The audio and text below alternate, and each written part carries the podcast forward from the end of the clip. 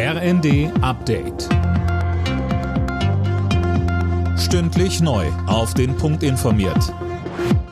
Ich bin Philipp Rösler. Guten Morgen.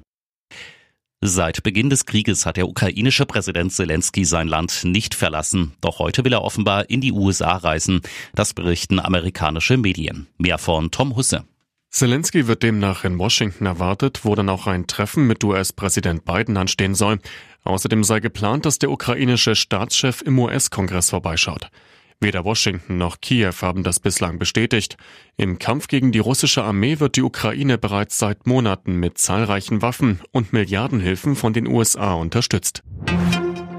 Elon Musk will als Twitter-Chef zurücktreten, allerdings erst, wenn er einen Nachfolger gefunden hat. Das hat der Milliardär jetzt angekündigt. Er werde dann die Software- und Serverteams bei Twitter leiten. Musk hatte zuvor online darüber abstimmen lassen, ob er den Chefposten aufgeben soll. Mehr als 57 Prozent der Twitter-Nutzer waren dafür. Grünes Licht von der EU-Kommission. Der Bund darf den angeschlagenen Gaskonzern Uniper mit bis zu 34 Milliarden Euro stützen. Allerdings nur unter bestimmten Bedingungen, Manuel Anhut. Ja, richtig, so muss sich Uniper von zwei Kraftwerken und einer Reihe internationaler Tochtergesellschaften trennen. Außerdem soll der Energiekonzern einen Teil seiner Gasspeicher und Pipeline-Kapazitäten für Konkurrenten freigeben.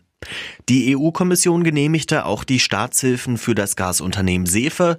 Beide Konzerne waren wegen ausbleibender Gaslieferungen aus Russland an den Rand der Pleite gebracht worden.